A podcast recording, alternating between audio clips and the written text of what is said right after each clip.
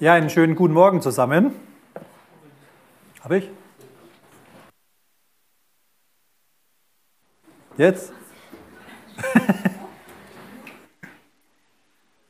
Passt ja? Okay, man versteht mich, sehr gut.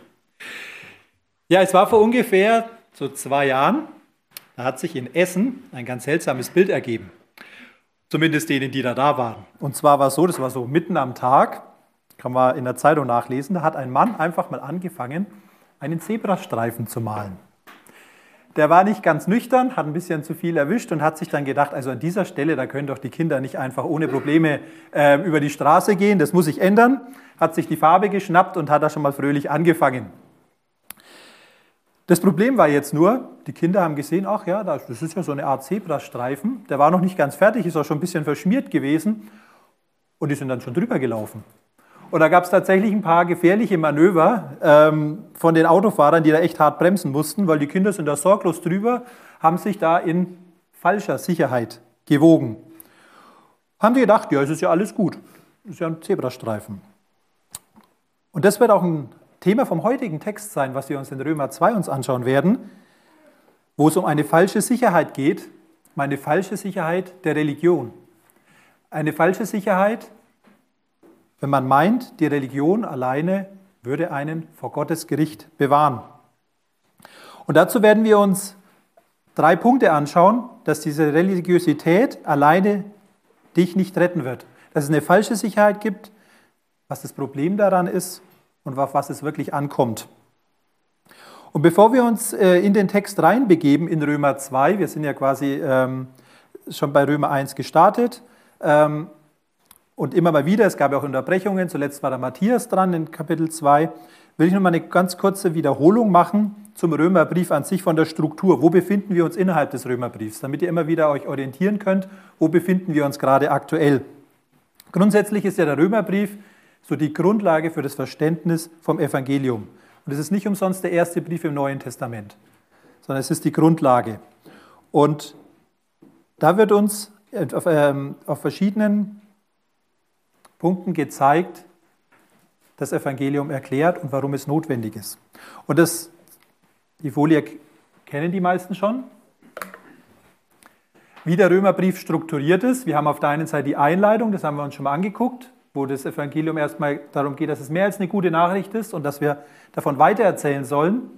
Und bevor es eigentlich erklärt wird, was das Evangelium mit dir und mir macht, was, wofür es da ist, zeigt uns Paulus erstmal in den Kapitel 1 bis 3 auf, dass wir verurteilt sind. Das, er zeigt uns auf, warum wir überhaupt eine gute Nachricht brauchen. Weil wenn es die schlechte nicht gibt, brauchen wir die gute nicht. Und da befinden wir uns gerade. Ähm, Paulus hat uns aufgezeigt in, den, in Kapitel 1, 18 bis 23, ähm, über die Heiden. Wir, wie es einem Volk oder einer Gesellschaft und auch einem selber geht, wenn, wenn man Gott verwirft. Dann haben wir im letzten Abschnitt, wo der äh, Matthias gepredigt hat, den Morallisten angeguckt. Diejenigen, die meinen, ja gut, die Heiden und die sind alle schlecht, schaut euch doch mal um, wie es überall ist, aber ich bin besser. Und Paulus hat aufgezeigt, nein, du bist auch nicht besser. Du kannst genauso vor Gottes Gericht nicht bestehen. Und heute werden wir uns im Kapitel 2 den zweiten Abschnitt anschauen, da geht es um die Juden. Und wir werden auch gleich noch merken, schon mal als Vorgriff, es wird nicht nur um die Juden gehen, sondern es hat mehr Praxisrelevanz auch für dich und mich heute, als wir denken. Und jetzt schauen wir uns zusammen mal den Text an in Römer 2, und zwar ab Vers 17. Römer 2, ab Vers 17. Siehe, du nennst dich einen Juden und verlässt dich auf das Gesetz und rühmst dich Gottes und kennst seinen Willen und verstehst zu prüfen, worauf es ankommt, weil du aus dem Gesetz unterrichtet bist. Und du traust dir zu, ein Leiter der Blinden zu sein, ein Licht derer, die in der Finsternis sind, ein Erzieher der Unverständigen, ein Lehrer der Unmündigen, die den Inbegriff der Erkenntnis und Wahrheit im Gesetz hat. Nun also, du lehrst andere, dich selbst aber lehrst du nicht. Du verkündigst, man solle nicht stehlen und stiehlst selber. Du sagst, man solle nicht Ehe brechen und brichst selbst die Ehe. Du verabscheust die Götzen und begehst dabei Tempelraub. Du rühmst dich des Gesetzes und verehrst, unehrst doch Gott durch Übertretung des Gesetzes. Denn der Name Gottes wird um euretwillen gelästert unter den Heiden, wie es geschrieben steht. Die Beschneidung nämlich hat nur Wert, wenn du das Gesetz hältst. Bist du aber ein Übertreter des Gesetzes, so ist deine Beschneidung zur Unbeschnittenheit geworden. Wenn nun der Unbeschnittene die Rechtsbestimmungen des Gesetzes befolgt, wird ihm dann nicht seine Unbeschnittenheit als Beschneidung angerechnet werden? Und wird nicht der von Natur Unbeschnittene, der das Gesetz erfüllt, dich richten, der du trotz Buchstabe und Beschneidung ein Übertreter des Gesetzes bist? Denn nicht der ist ein Jude, der es äußerlich ist, und auch, und auch ist nicht erst die Beschneidung, die äußerlich am Fleisch geschieht, sondern der ist ein Jude, der es innerlich ist. Und seine Beschneidung geschieht am Herzen, im Geist, nicht dem Buchstaben nach. Seine Anerkennung kommt nicht von Menschen, sondern von Gott. Gehen wir mal zusammen diesen Abschnitt durch und als erstes die, die Verse 17 bis 20 zur falschen Sicherheit. Es gibt eine falsche Sicherheit, dem Gericht Gottes zu entgehen. Zu meinen, ich kann vor Gott einmal bestehen. Wir haben es gesehen, wir haben zwei Gruppen schon gesehen. Einmal die Heiden, die haben Gewissen, aber sind verdorben. Wir haben den Moralisten gesehen, der meint, er ist besser als die anderen. Und wir haben jetzt eben die weitere Gruppe. Die sagen, ja, okay, also die Heiden, klar, die sind sowieso verdorben. Und dann haben wir die, die gute Werke tun. Ja gut, aber alles gut. Aber wir sind die Juden. Wir sind ein besonderes Volk. Wir sind auserwählt von Gott. Wir haben Gottes Gesetz bekommen. Wir haben eine besondere Offenbarung von Gott bekommen. Also wir haben da kein Problem vor Gott zu bestehen. Wir gehören zum Gottes Volk. Und, in diesem Abschnitt zeigt uns Paulus zum einen, sorry Jude, auch du kannst vor Gott so nicht bestehen. Und er warnt uns vor einer falschen Sicherheit, nämlich eine vermeintliche Sicherheit oder Gewissensberuhigung. Ich habe ja dieses und jenes, ich habe ja das Wissen, ich habe eine Zugehörigkeit. Das werden wir uns gleich mal anschauen, was das heißt. Nein, hast du nicht. Zeigt uns diese falsche Sicherheit, sich auf Rahmenbedingungen zu verlassen oder moderner ausgedrückt, auf die Religion, auf Religiosität. Ich bin ja fromm. Und Grundlage der falschen Sicherheit von den Juden in 17 bis 20 sind wir, war zum einen ihre Herkunft oder Zugehörigkeit, in dem Fall zum Volk Gottes, und dass sie eben diese Offenbarung des Gesetzes bekommen. Das heißt, sie haben das Gesetz von Gott bekommen, sie haben damit angegeben, dass sie das Gesetz kannten, sie waren auch darin unterrichtet, wie wir gelesen haben. Sie wussten also bestens Bescheid, was der Wille Gottes ist.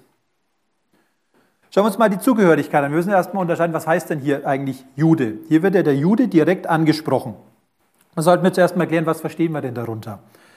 Juden, das kommt von, äh, abgeleitet vom Stamm Juda. Und nachdem das Volk Israel aus Babylonien äh, ähm, gefangen, nach der Gefangenschaft, hat man alle Nachkommen vom Volk Israel darunter verstanden. Also alle, die zu der Nation Israel gehören.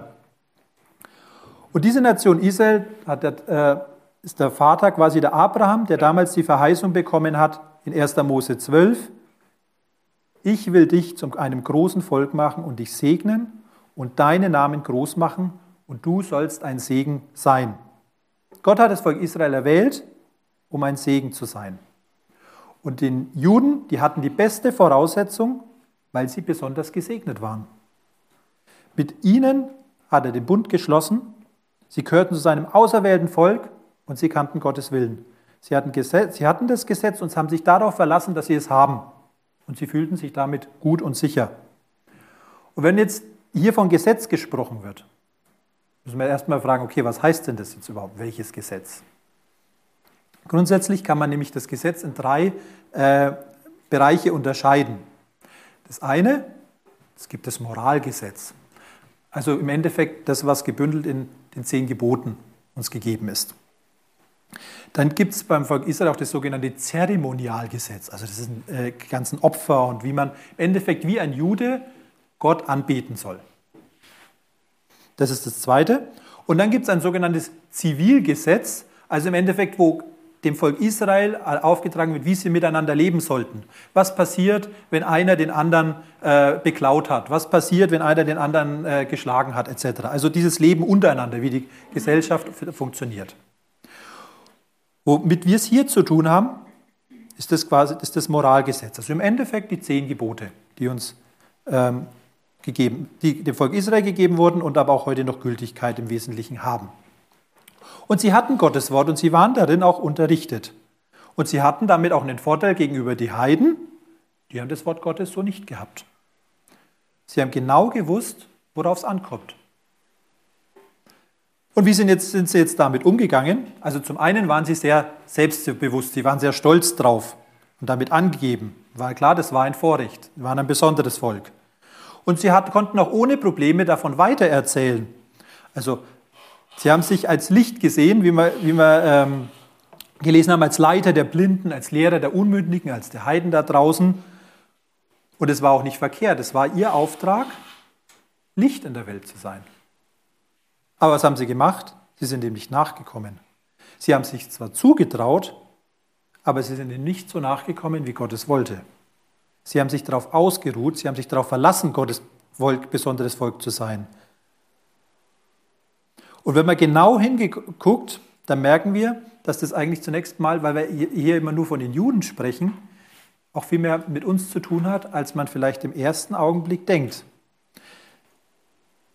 Wir haben genauso ein Privileg. Der du heute hier sitzt, bist auch ein Privilegierter im Verhältnis zu vielen anderen Menschen auf dieser Welt zum aktuellen Zeitpunkt. Du kannst hast hier freien Zugang zu Gottes Wort. Du kannst hier so oft ein Wort Gottes anhören, wie du möchtest, was viele nicht haben. Du hast das Privileg, dir irgendeine Gemeinde auszusuchen sogar. Es gibt unzählige Gemeinden. Und vielleicht wie ihr in der kind großen Kinderstunde, ihr seid in einem christlichen Elternhaus aufgewachsen. Ihr hört vielleicht jeden Abend eine Geschichte aus der Bibel oder aus der Kinderbibel. Da gibt es ganz, ganz viele, oder die, ich habe es, prozentual kann man es wahrscheinlich ganz schwierig ausdrücken, die das nicht können. Viel, viel mehr Kinder haben noch nie aus der Bibel gehört und ihr könnt es jeden Abend hören. Und vielleicht könnt, könnten wir jetzt eine Umfrage machen, wer von euch die zehn Gebote auswendig kennt. Na?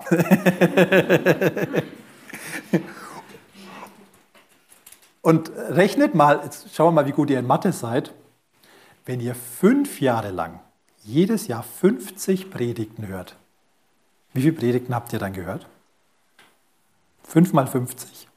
Weiß das jemand? Das ist schon eine schwierige Rechnung, ja? 250. Ganz genau. In fünf Jahren 250 Predigten. Und es gilt hier im Endeffekt für jeden von euch, der seit fünf Jahren in, die, in eine Gemeinde geht oder für euch in die Kinderstunde geht. So ein Privileg haben wir. Also, und wenn du noch länger in die Gemeinde gehst, hast du vielleicht schon tausende Predigten gehört oder auf YouTube noch angeschaut und, und hast vielleicht fünf oder zehn Bibeln zu Hause und noch eine Bibel auf, auf der App, auf dem Handy und dann noch 20 Andachtsbücher. Wir wissen genauso Bescheid.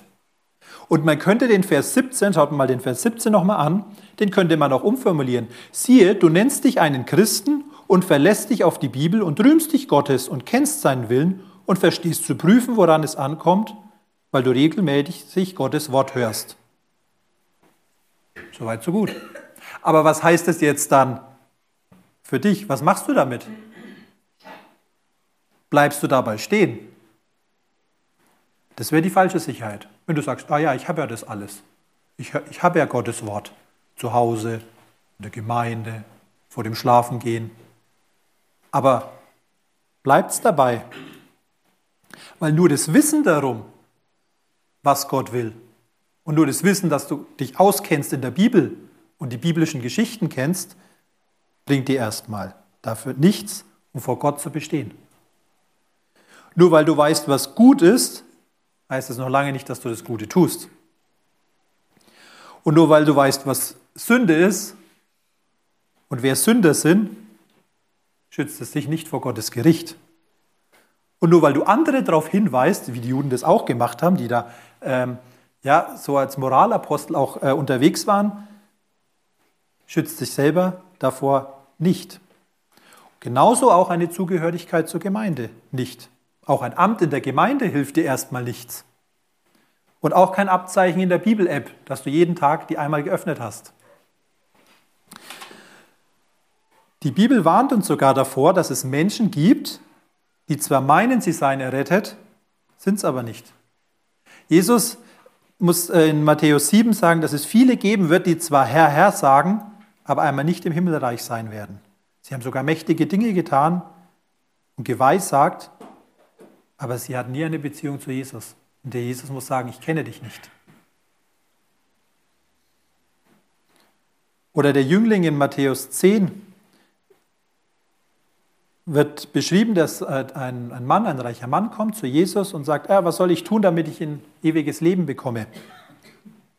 Und dann sagt Jesus, ja, kennst du die äh, äh Gebote? Und er hat gesagt, ja, habe ich alles getan, seit seiner Jugend aus an.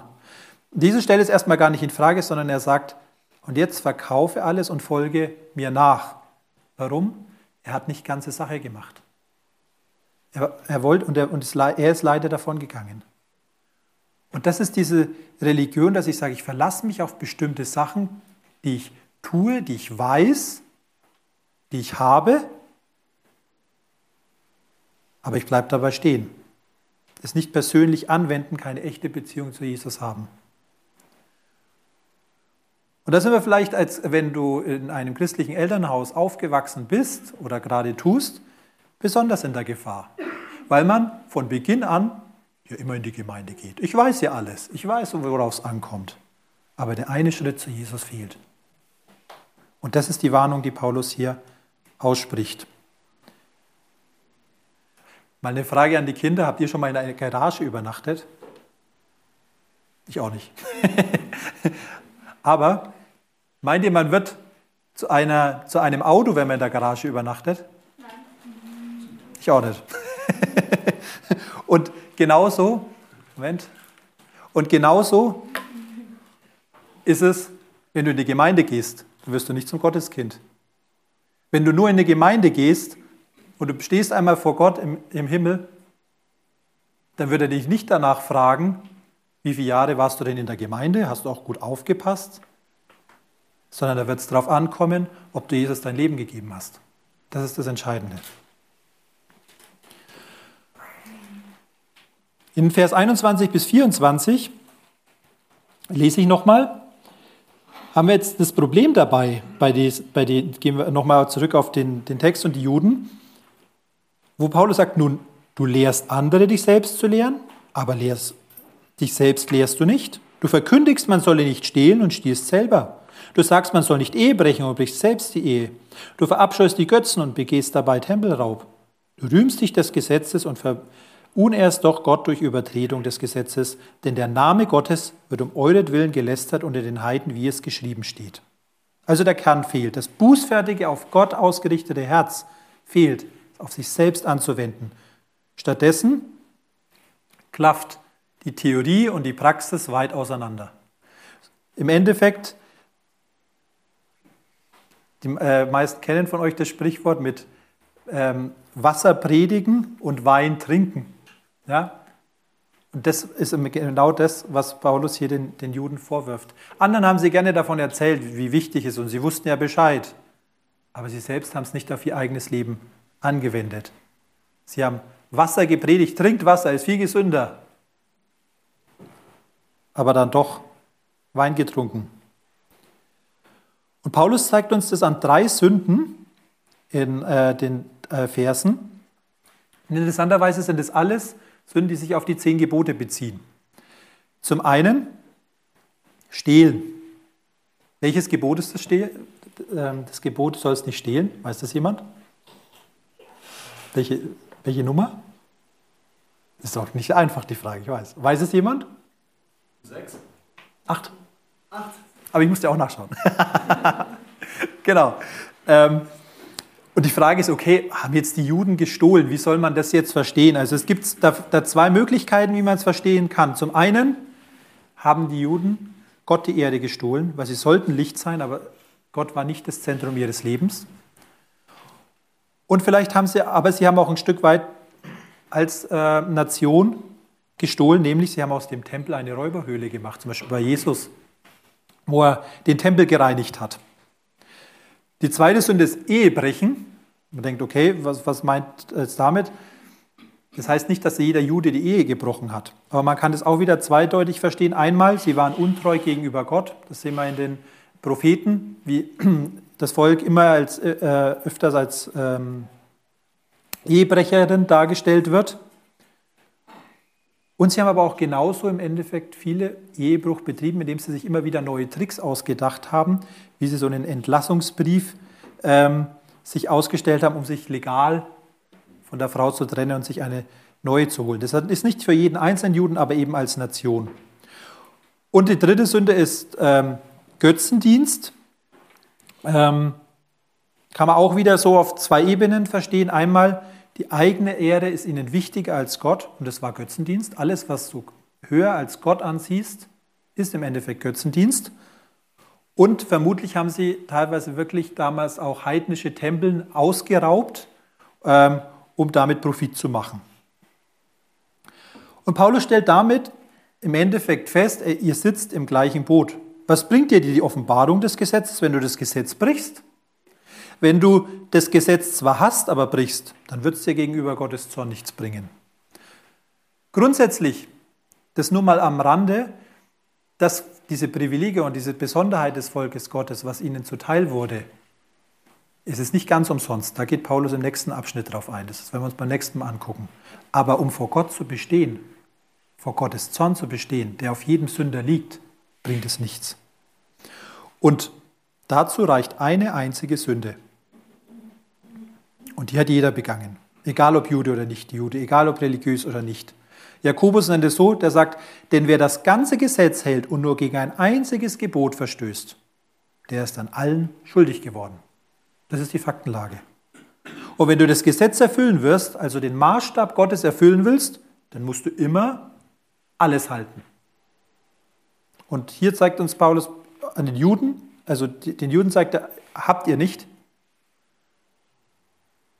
und sie konnten es auch nicht. Keiner kann es. Und so haben sie die, die Gottesoffenbarung auch nicht zu Herzen, sie haben sich nicht zu Herzen genommen und sie haben es auch gar nicht geschafft. Und stell dir mal vor, die, haben jetzt, die Juden hatten das Gesetz, haben es aber im Endeffekt dann auch ignoriert. Stell dir mal vor, ein Nachbar, der hat den perfekten Rasenmäher. Der kann Millimeter genau schneiden, der ist ultrawendig, kann, kann ferngesteuert fahren und ist absolutes Hightech.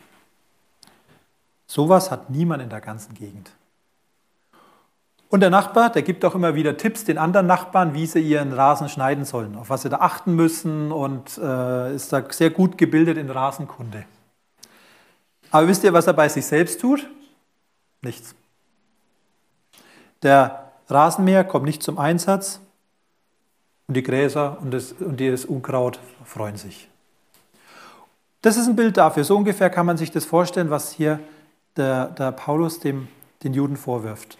Oder wie wenn du einen Bekannten hast, der sagt, auf uns äh, heute gesprochen, ja, ich denke schon, dass ich in den Himmel komme, weil ich habe eine Bibel zu Hause.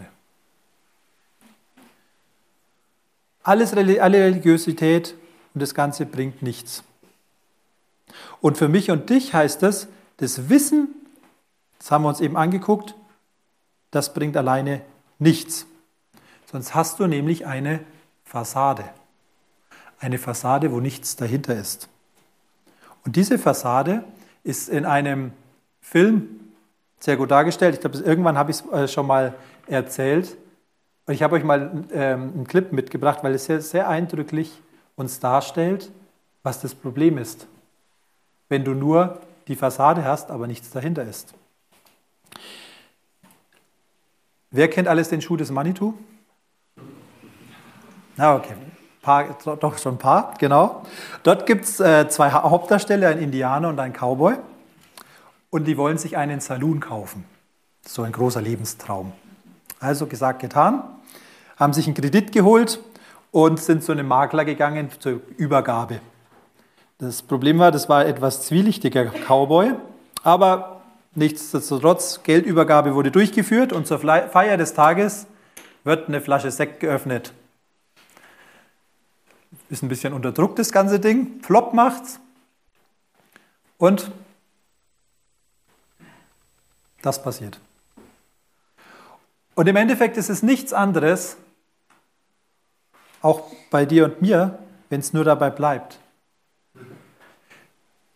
Es ist nur eine Fassade, die in sich zusammenfällt. Früher oder später wird die Fassade fallen. Vielleicht fällt sie bei dir auch schon Montag früh und du baust es dir Sonntag früh wieder auf und am Montag früh machst du es wieder, klappst es wieder runter. Vielleicht aber auch erst später, wenn du mal vor Gott stehst. Aber wichtig ist, du und ich sind Sünder. Und Paulus möchte uns sehr zeigen mit diesen Kapiteln, jeder ist Sünder, egal wo du herkommst, egal was du tust. Und deshalb ist es so wichtig, diese Warnung. Und das Zweite, worauf hier der Paulus eingeht, und das ist das, das harte Resümee, was er in 24 sagen muss, du, ähm, denn der Name Gottes wird um euretwillen gelästert unter den Heiden, wie es geschrieben steht. Das ist genau das Gegenteil, wovon die Juden eigentlich ausgegangen sind. Die haben ja gedacht, ja, wir sind das besondere Volk. Wir zeigen den Heiden, wo es lang geht. Wir wissen, was Gott möchte. Aber statt dass sie sind stolz und Paulus muss feststellen, ey, der Name Gottes wird gelästert. Das wird auch in Hesekiel 36, 20 beschrieben. Wir wissen nicht, ob Paulus genau an die Stelle denkt, aber da heißt es, als sie nun unter die Heidenvölker kamen, wohin sie gezogen waren, da entweihten sie meinen heiligen Namen, indem man von ihnen sagte, das ist das Volk des Herrn, die mussten aus seinem Land ausziehen. Warum mussten sie aus seinem Land ausziehen? Weil sie nicht auf Gott gehört haben. Das war die Strafe dafür, deshalb mussten sie aus dem Land raus. Und es wurde beobachtet. Und so ist es auch heute noch, wenn wir jetzt als Christen oder Namenschristen streiten oder mal wieder wegen Belanglosigkeiten in der Gemeinde aufeinander losgehen oder auch Gottes Wort hinter politischen Agenten stellen oder auch schlecht über uns reden. Die Außenstehenden, die sehen das, die sehen, schaut mal die Christen da. Und wir verunehren dadurch Gott. Ein gebildeter und hochgestellter Hindu der beinahe quasi ein Christ geworden wäre, sagte zu äh, einer Engländerin, wenn die englischen Christen hier nur den zehnten Teil von dem praktisch ausüben wollten, was sie bekennen, so würde Indien bald bekehrt sein. Was wir von euch begehren, das ist nicht Christentum, sondern Christen. Und es betrifft nur die, nicht die Kirche allgemein, sondern es betrifft jeden von uns, weil jeder von uns ist ein Aushängeschild. Die Bibel nennt es Botschafter für Jesus. Und so hat auch dein Leben Auswirkungen auf dein Umfeld. Du wirst beobachtet. Wenn die Leute wissen, dass du Christ bist, dann werden die auch den entsprechenden Maßstab, ein, ähm, den Maßstab anlegen und sagen, stimmt es denn auch überein mit dem, was du sagst, was du da tust und wie du sprichst?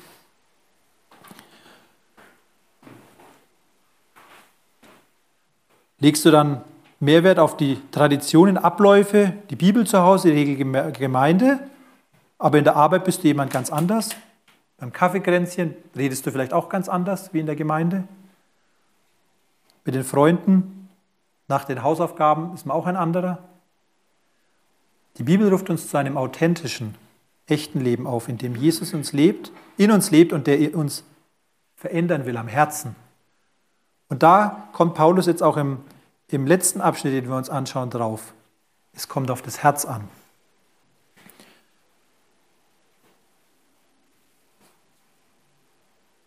Da zeigt uns nämlich Paulus, auf was es wirklich ankommt, und dann nimmt er das Thema der Beschneidung her.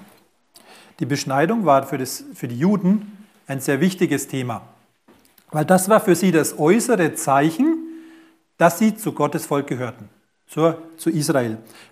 Ähm, Gott hat es dem Abraham damals äh, verordnet und bekräftigt wurde das auch im Gesetz Mose. Und es soll zum einen die Zugehörigkeit zum Volk ausdrücken, aber auch die Absonderung von den anderen Völkern. Das war so das Zeichen. Und die Verordnung sagte, dass eben am achten Tag bei, das bei jedem Jungen gemacht wurde. Und das sollte im Endeffekt ein Bild dafür sein, was mit dem Herzen geschehen muss. Aber das Problem, was die Juden gemacht haben, sie haben sich auf dieses, dieses Symbol, dieses äußerliche Symbol verlassen und haben nicht damit, da sind wir wieder beim Punkt, nicht geguckt, was mit dem Herzen passiert. Die haben nicht aufs Herz geachtet, sondern nur aufs Äußere. Und dann hat, sagt hier Paulus, naja, wenn die Beschneidung macht doch eigentlich, wenn du dich an das Gesetz hältst, macht es ja nur Sinn, wenn du das ganze Gesetz dann hältst. Aber wenn du das Gesetz übertrittst, was bringt dir denn dann die Beschneidung? Das ist doch dann nur ein äußerliches Symbol, ist doch dann gar nichts mehr wert. Und es kann sogar dazu führen, dass der, derjenige, der beschnitten ist, ja nicht besser ist wie der, der unbeschnitten ist, weil der hält das Gesetz, der, wenn der das Gesetz hält, dann ist der auch nicht schlechter dargestellt. Es kann sogar dazu führen, dass der Unbeschnittene, also die Heiden, den Beschnittenen richten wird, wenn er sich ans Gesetz hält. Was heißt das jetzt mit beschnitten unbeschnitten? Die Beschneidung ist nur ein Symbol, nur ein Zeichen, aber es ist nicht die Eintrittskarte in den Himmel. Und Gott möchte, dass unsere Herzen beschnitten werden. Damit meint er, dass wir den inneren Willen haben, Gottes Gebote zu befolgen und seine Werke tun, aus dem Wunsch des Herzens heraus. Und Paulus nennt es deshalb eine Beschneidung, weil da muss nämlich was raus, nämlich das eigenmächtige Herz, das Ego, dieses Ich, das sich Gott unterordnen muss. Und das kann nur Herr Jesus tun. Wir können nur zu Jesus kommen und sagen, vergib meine Schuld, ich möchte ein Leben mit dir bringen, sei du mein Herr und unser Ich zurückstellen. Das ist die Beschneidung und dann kann der Herr Jesus an uns wirken. Und das ist diese Beschneidung, die damit gemeint ist. Und wenn das nicht passiert, dann bringt mir das äußere Symbol erstmal gar nichts. Wenn das fehlt. Und dann, dann sind wir wieder bei dem Punkt, dann ist diese religiöse Praktik nichts wert. Da bringen diese formellen Symboliken nichts, wenn du einmal vor Gott stehst. Und so ist es auch, wenn du ein, ähm, eine Kette trägst mit einem Kreuz, bist du deshalb noch kein Christ. Wenn du den Rosenkranz runterbetest, hilft es dir nicht weiter. Aber auch wenn du dich nur taufen lässt, aber nicht das Herz erneuert ist, bringt es auch nichts. Oder wenn du am Abendmahl teilnimmst, nur als Symbolik, aber es ist nichts dahinter, es ist auch nur ein äußeres Zeichen. Es ist wichtig, dass äh, das Thema Taufe und Abendmahl ist uns aufgetragen als Gehorsamsschritt und das auch als Erinnerungsmahl beim Abendmahl. Aber es sind äußerliche Zeichen für das, was innen passiert. Und nicht umgedreht. Es ist wie so ein schöner Luftballon. Ich wollte eigentlich extra für euch Kinder einen Luftballon mitbringen, habe ich aber vergessen. Sonst hättet ihr was Cooles machen können. Und zwar das sieht richtig schön aus, schön bunt. Und wenn du so Luftballons siehst, denkst du, ach, da ist eine coole Party, oder? Da kommt doch gleich gute Laune auf. Aber so wie die, diese, diese religiösen Symbole und Rituale eine falsche Sicherheit vermitteln, dass man denkt, ja, okay, dann bin ich ja gläubig, und du Gott damit näher kommst, so ist es mit dem Luftballon. Was ist, wenn ich mit dem Luftballon eine Nadel dran piekst? Dann platzt er. Dann platzt er. Da merkt man, da war ja nur Luft drin, da war gar nichts drin. Und so ist es auch mit diesen religiösen Praktiken, wenn da nichts dahinter steht. Und deshalb, und da kommt in 28, 29 zeigt uns Paulus auf, auf was es wirklich ankommt. Es kommt aufs Herz an. Dass wir Gott unser Herz geben, dass er es beschneiden kann, dass er eine echte Errettung schenken kann. Und dafür ist der Jesus extra auf die Erde gekommen. Und da sind wir bei dieser guten Botschaft, die erst dann so wertvoll wird, wenn wir erkennen, dass wir das brauchen, weil wir sonst keine Chance haben. Und das ist genau das Problem, dass viele Menschen, vielleicht auch in deinem Umfeld, dann meinen, naja, sie gehen ja in die Kirche und sie sind ja gläubig und meinen, das reicht. Und es ist tragisch, wenn sie dann am Ende merken, das hat ja gar nicht gereicht. Und davor möchte, uns, möchte Paulus uns in diesem Abschnitt warnen, diesen Glauben, dass wir es doch irgendwie Gott recht machen können. Und das ist auch für uns eine Herausforderung, wenn du solche Menschen vielleicht in deinem Umfeld hast, die das meinen, ihnen das Evangelium weiterzubringen. Oder wenn du vielleicht selbst so jemand bist, der das so gedacht hat. Dachte, naja, ich mache doch eigentlich alles. Das ist alles nicht schlecht. Aber solange es nur ein Platz in der Luftballon ist, bringt das gar nichts. Es muss die Grundlage passen. Es bringt das beste Saloon von außen nichts, wenn dahinter keine Bar ist.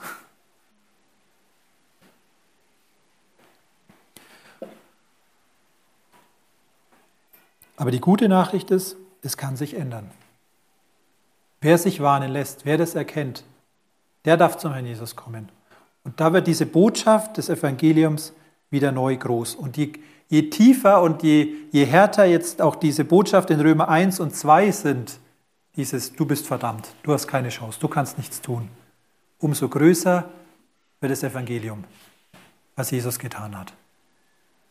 Wenn wir wirklich erkennen, wir haben da keine Möglichkeit von uns heraus. Und das ist das Hauptproblem des Menschen, der immer meint, er kann. Er kann. Und das ist auch das Hauptproblem jeder Religion, dass es immer darum geht, ich tue, ich tue. Und im Evangelium ist es genau andersrum. Jesus hat getan und ich muss erkennen, ich kann nicht. Amen.